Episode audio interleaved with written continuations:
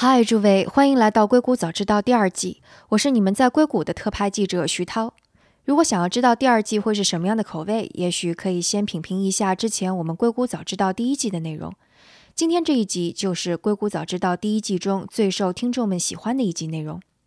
和第一季的付费不同，《硅谷早知道》第二季的节目开始免费，因为我们相信，在这个变化飞速的世界中，每个人都需要去和全球创新第一时间同步，了解那些新技术、新趋势、新物种会给我们自己带来哪些潜在的影响。大家依然可以在三十六课的开课频道中听到这档节目，也可以在三十六课的音频频道进行订阅。除此之外，在喜马拉雅、苹果 Podcasts 等各个平台也都可以找到我们。也请大家告诉身边的朋友们，或者在这些平台上给我们留言，为我们点赞打分，这都能够帮助我们把这档节目做得更好。多谢各位啦！那接下来就请大家享用今天正式的节目。欢迎收听《硅谷早知道》，我是徐涛，您在硅谷的特派记者，和您一起第一时间发现趋势，看见未来。今天我们来聊一下人工智能会如何改变我们未来的药物。那这个话题大家会不会觉得有点无聊，又有点老生常谈？因为一方面是因为人工智能在今年超级的热，几乎每个行业都在说这个关键词。那另外一方面，药物研发听起来又特别的生涩和遥远。但不要担心，我们先来讲一个在一九八零年代发生的故事好了。大家都知道有一种癌症叫做白血病，而白血病又有很多种类型，其中有一种白血病叫做急性早幼粒细胞白血病，缩写是 APL。听起来很专业，但其实你只要知道这种疾病的白细胞和正常人的白细胞有什么方面不同就可以了。正常的白细胞在骨髓中经历成长过程，一直要长到成熟的成年细胞状态。在这个生长的过程中，它会有一种中间的状态，被称为是早幼粒细胞。你可以将这些细胞看作是细胞中的青少年，它们在有成熟的白细胞释放出来的有毒的酶或者微粒，用来杀死病菌、细菌和微生物。那在正常人的身上，这种中间状态会过去，青少年白细胞最终会长成为非常成熟的白细胞。但 APL 这种白血病的病人，他的白细胞是非常特别的，不但白细胞快速的分裂，而且这些细胞还出乎意料的停在了不成熟的发展状态，也就是我们刚才提到的早幼状态。当病人患上这种癌症的时候，这些早幼粒细胞也的确像是青少年一样的叛逆，难以控制，它们变化多端，极端的活跃。也会任意的释放有毒颗粒，造成病人大出血或者是败血症的反应。所以很多研究者都会对这种白血病进行研究，他们也进行了各种的猜测，好找到治疗这种癌症的方法。其中一种靠谱的猜测是，如果有什么药物能够让这些早幼粒细胞成熟，那也许就能够把这种白血病给治好了。所以，从一九七零年开始，根据这种猜测，研究者们就开始尝试了各种各样的药物。最后呢，只有一种药物脱颖而出，这种药物就叫做视黄酸，是一种氧化形式的维生素 A。但是很不幸，这种视黄酸对早幼粒细胞的药效一点都不稳定。某一批可能催熟了这种癌细胞，但是同样一批可能又失败了。所以，这基本上就意味着先前的研究者他们失败了。就这样过了十几年，又有两个医生猜测说，也许这是因为视黄酸有两种分子形式，一种叫做反式视黄酸，反就是那个反面的反，相反的反；另外一个叫做顺式视黄酸，顺就是顺着的顺，顺利的那个顺。所以这两种分子结构不同，发生的化学反应也不同。这两位医生中呢，其中一位还是我们中国人，他是上海瑞金医院的王正义医生，而另外一位是法国巴黎圣路易斯医院的劳伦迪格斯。他们是在一次交流当中得到了灵感，猜测之前视黄酸不稳定，可能就是因为当作为药物的更多的是顺式视黄酸，但也许起到作用的恰恰是反式视黄酸。那这个时候已经是一九八六年了，他们迅速的开始进行国际合作，而且恰好上海郊区有一家药厂能够生产纯度非常高的反式视黄酸，因此他们就用这个药厂的反式视黄酸进行临床测试。那在上海被测试的病人是二十四名，其中有二十三名都有了不错的反应。在反式视黄酸的作用下，刚才我们提到的早幼粒细胞会迅速的被催熟。虽然之后病人会经历代谢紊乱啊之类的，但医生可以用药物来进行控制，缓解这种副作用，所以算是一种重大的突破。之后类似的临床试验又做了数年，所以一直到一九九三年，他们俩才能够有足够的数据来向世界证明，用这种疗法，百分之七十五的病人可以实现永不复发。不过我们可以算一下，刚刚我们提到说，从一九七零年的时候。研究者们已经开始进行了这类的猜测，所以到一九九三年的时候，二十多年已经过去了，而白血病患者根本就不可能等待上二十年，有的时候他们在发病之后的两个月就在痛苦中去世了。那我为什么要说这么一个长长的故事呢？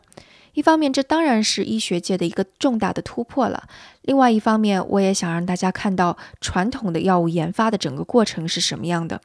在这个过程当中，科学家们要做出猜测，然后要经历非常漫长的实验验证。那我们来听一下这个行业里的人是怎么总结这种传统的医药发现流程的。You pick a disease. 你得先挑选一种疾病，然后和很多的科学家一起研究十年，然后你们形成一个生物医学方面的假设，这可能就是你们顿悟时刻。这种时候，通常是一堆研究者在实验室中的一个房间里，拿着白板和稿纸一起做实验。之后，你要设计一个能指向单一结果的实验。我们现在有很多的实验技术，基因序列测序或者 RNA 检测，这些都能产生大量的生物信息。但人们在看到这些数据的时候，依然是用一种传统的指向单一结果的实验。接下来再对少数的临床病人做实验，希望能够出现好的结果。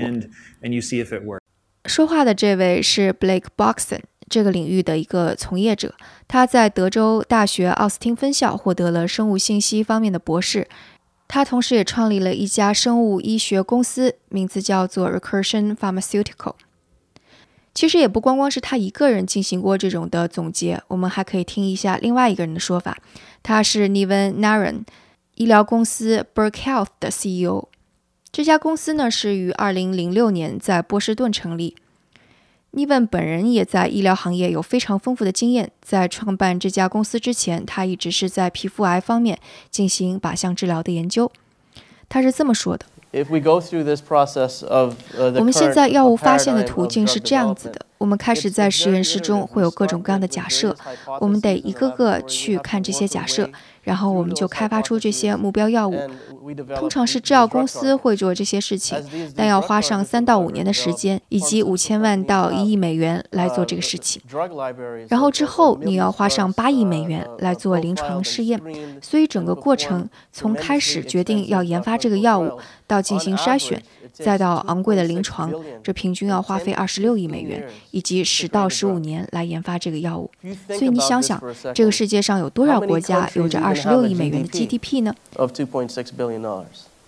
所以现在我们可以理解，在医学领域，用传统的方法来找到具有突破性的新药，总是会非常的漫长，而且需要一点点的运气。如果要打个比方的话，那就像是在干旱的地区打井。你需要花时间打得很深很深，但最终也许会没有水，或者只有一点点。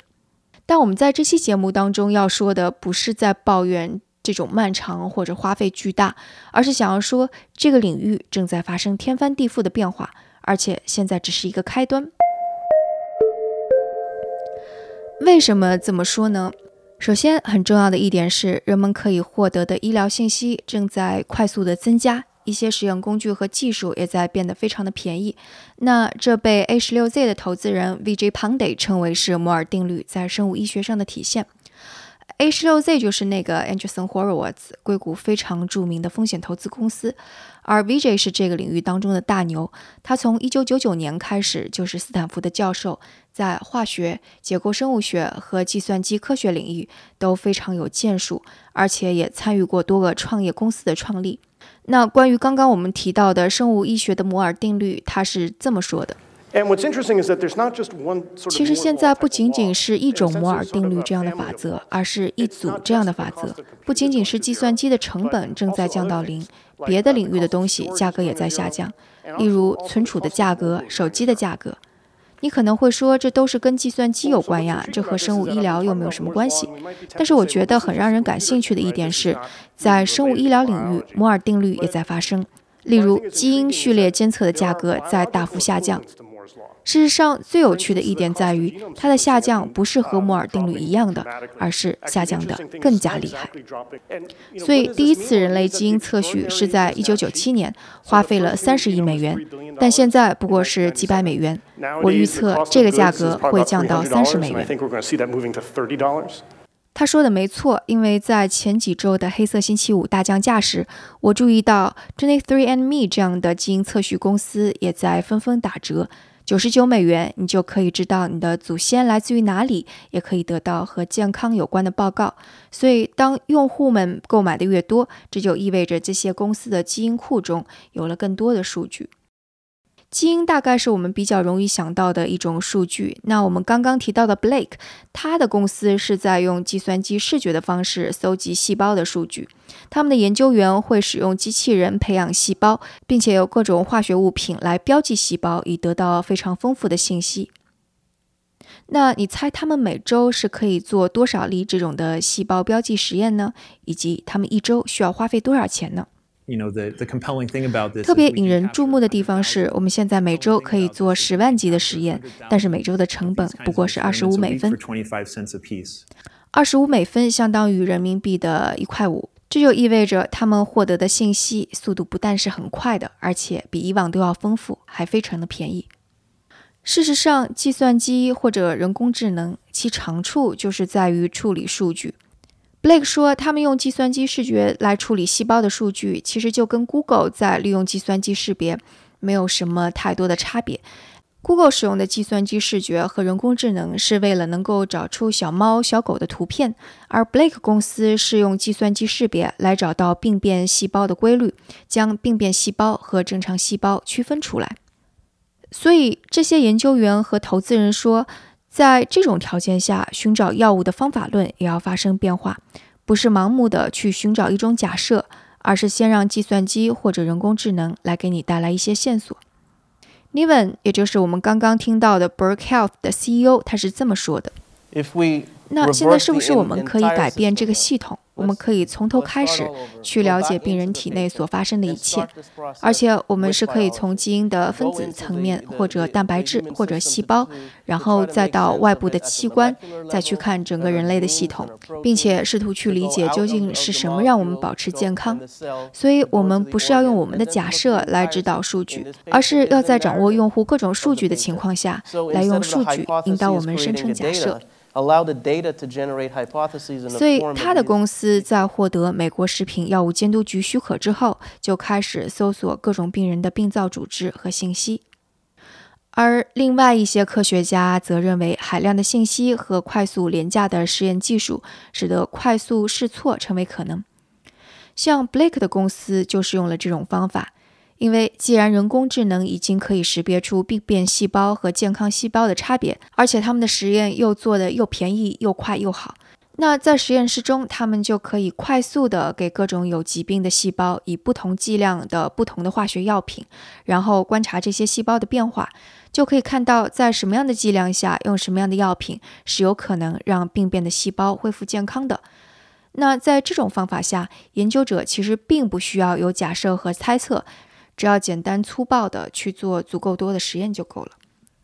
这就有点类似现在有很多把锁，也有很多把钥匙，之前得要观察锁的样子，来猜测最匹配的钥匙是什么样的。但现在有一个超级的机器人，能在几秒钟内就把所有的钥匙在所有的锁中都试一遍。这也非常像黑客想要黑入某个账户的时候，仗着计算机的速度快，随机生成密码，一个个挨个的试，然后最后找到那个正确的密码。其实 Blake 自己也将这种方法称为是暴力破解。他说：“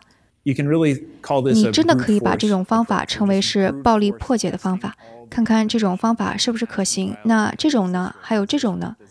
我想，在现阶段生物学的知识下，如果你想要找到有效的解决方案，那这就是最快、最有效的方法。而且，他认为过去的药物也可以用这种方法来重新进行实验，所以未来的研究者可能会发现，有一些已经发明的药物，它们也许有着新的用途或者更加合适的用途。还记得之前我们有一期节目吗？报道的是关于硅谷对延缓衰老研究的感兴趣。那一集就提到，人们发现有一种治疗糖尿病的药物，它也能够让细胞的衰老放缓。所以现在 Blake 的工作成果如何呢？这家在2013年成立的公司已经在二十多种疾病上找到了三十多种可行的药物方向，其中两种药物已经到了临床前的实验阶段，所以动作已经是非常的快了，因为毕竟才过去了四年。除此之外，创业者和研究者也觉得，在后期的临床测验阶段，足够多的数据也能够帮助找到更加合适的病人，这样就能够加速临床的测试。所以，整个药物研发的流程也都会发生变化，随之而来的就是研发时间变短，新药研发成本随之降低。按照麦肯锡公司的说法，这样的好处在未来的十到十五年会慢慢的显现出来。他说，如果从中期来看的话，应用人工智能对制药行业的价值提升，相当于是它的销售增长了百分之五到百分之十。不过，长期的收益肯定是要超过这个水平的。那么回头来看，说对普通人而言，除了有更加有效也更加便宜的药之外，还有什么方面会颠覆我们现在的认知吗？有一个非常深远的影响在于，它对个性化的医疗是非常重要的一个环节。那怎么理解这一点呢？就是既然我们每个人的基因和生活习惯都不同，药物作用于身体的效果也会不同，所以人工智能也许能够辨识出这些细微的生理上的不同，然后为病人匹配上最合适的药物，而这个药物对于病人就是个性化的药物。那我们还是用 A 十六 Z 的投资人 Via Panday 所说的一个例子来说明一下好了。他说：“例如，我们经常说，全世界的研究者都正在寻找癌症的治疗方法。但是，比较讽刺的是，这种说法是完全错的。因为我们现在面临的问题，并不是我们没有治疗癌症的方法，问题是在于，对于癌症，我们有很多治疗的方法，但如何在对的时间将对的药物给对的病人，是一个非常大的挑战。”即使你一开始开了对的药物，肿瘤会扩散或者会变化变异，那这个时候药物就不适合病人了。对于肿瘤医生而言，随时洞察病人身体状况的变化的确是个挑战，但对于拥有大量数据并且能够从这些数据中发现规律的人工智能而言，这就不是什么难事了。所以，对于癌症病情急速变化的病人而言，他们需要的的确是个性化的药物。所以。我们也许可以期待，在接下来的五年到十年中，我们的医疗会被人工智能给彻底改变，而药物是其中最重要的一部分。无论是药物研发、临床试验，还是到最后精准化医疗和个性化医疗时如何给病人药物，都会和现在完全不同。